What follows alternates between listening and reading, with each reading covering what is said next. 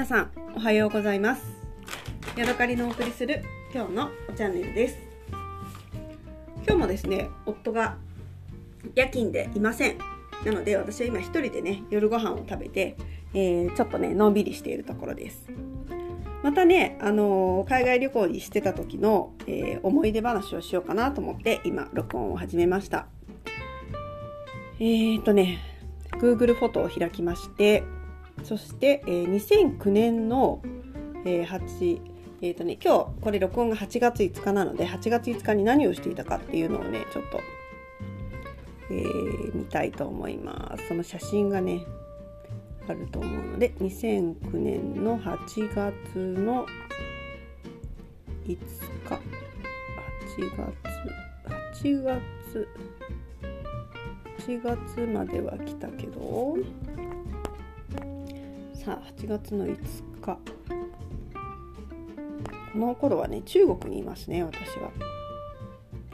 8月のだいぶ遡らないといけない。8月のいっぱい写真を撮ったのでね1ヶ月の中にすごい大量にねあるんですよね。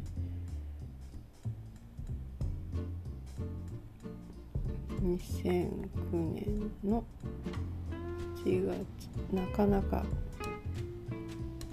たどり着けない、えー、今ね8月1日やっぱり。そうですね中国にいますね。はい8月の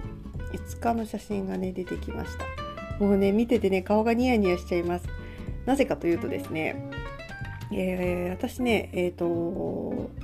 旅行に行く前に夫がねあの中国の子たち研修生の子たちと一緒に働いていたんですね。そしてねこの8月2009年の8月5日はねその研修生の子たちと一緒のにあの研修生のいる、えー、中国のねあの厚生省というね江戸の絵に西という字を書いた厚生省というところがあるんですけどそこのね、あのー、にある彼彼女たちのね実家に遊びに行った時のね写真がね出てきました。この日はえー、っとねえー、っと20代から30代ぐらいのね女性たちが来てたんですけどね全部で5人だったかな。で1人は子供がいる人もいるし結婚する前の人もいるしうんとっていうそんな感じの、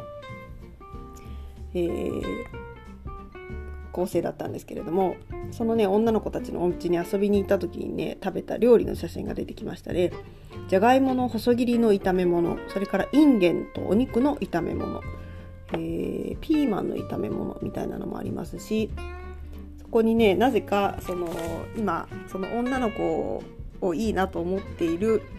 えー、まあ、彼氏的な感じなのかな？彼氏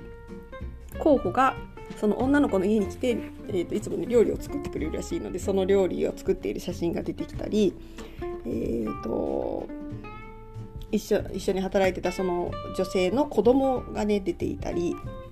あとね何だろうなさっきの料理の続きでミミガを炒めたものとかえーと、卵とわかめのスープみたいな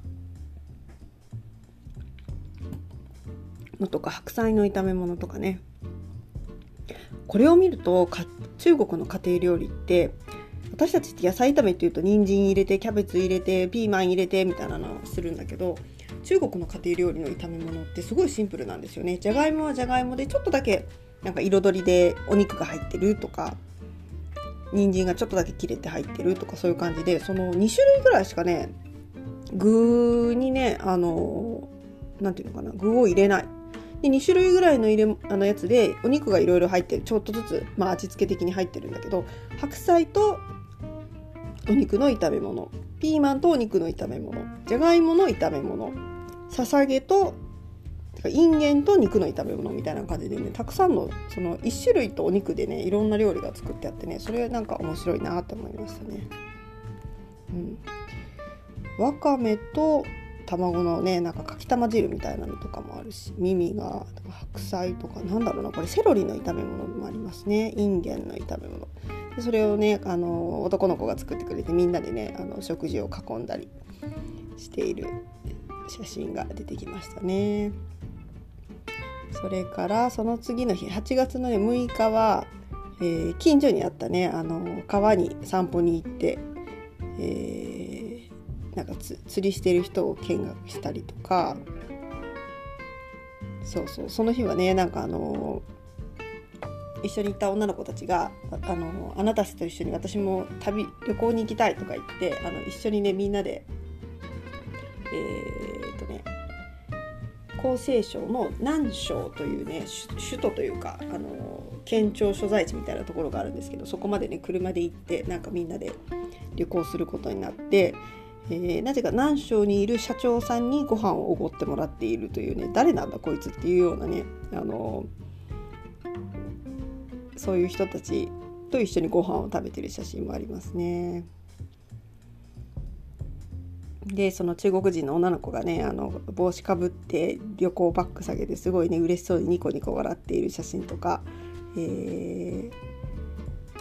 ー、て言うのかなあの駅でね切符を買うって言って長い行列に並んでいる写真とかもありますね。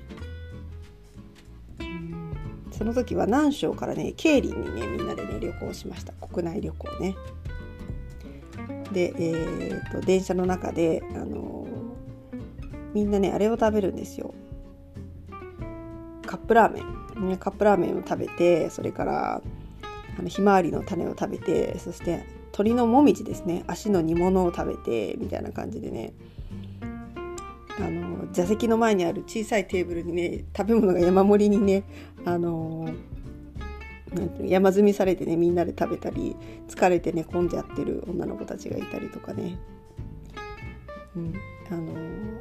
カオスな感じのね、えー、列車の様子なんかが映っていますね。それから最後にねゴミが大量に出てる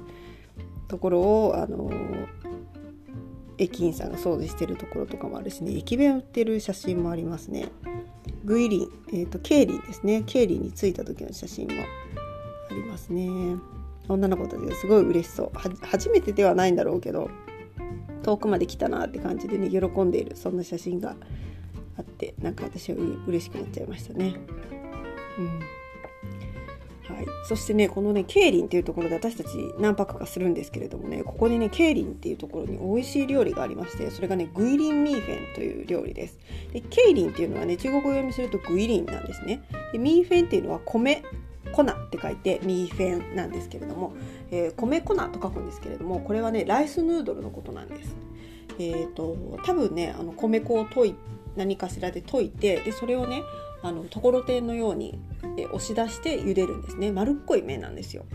でそこに、あのー、豚の尻尾の茹で茹でたというか煮込んだものとかピーナッツとかえっ、ー、と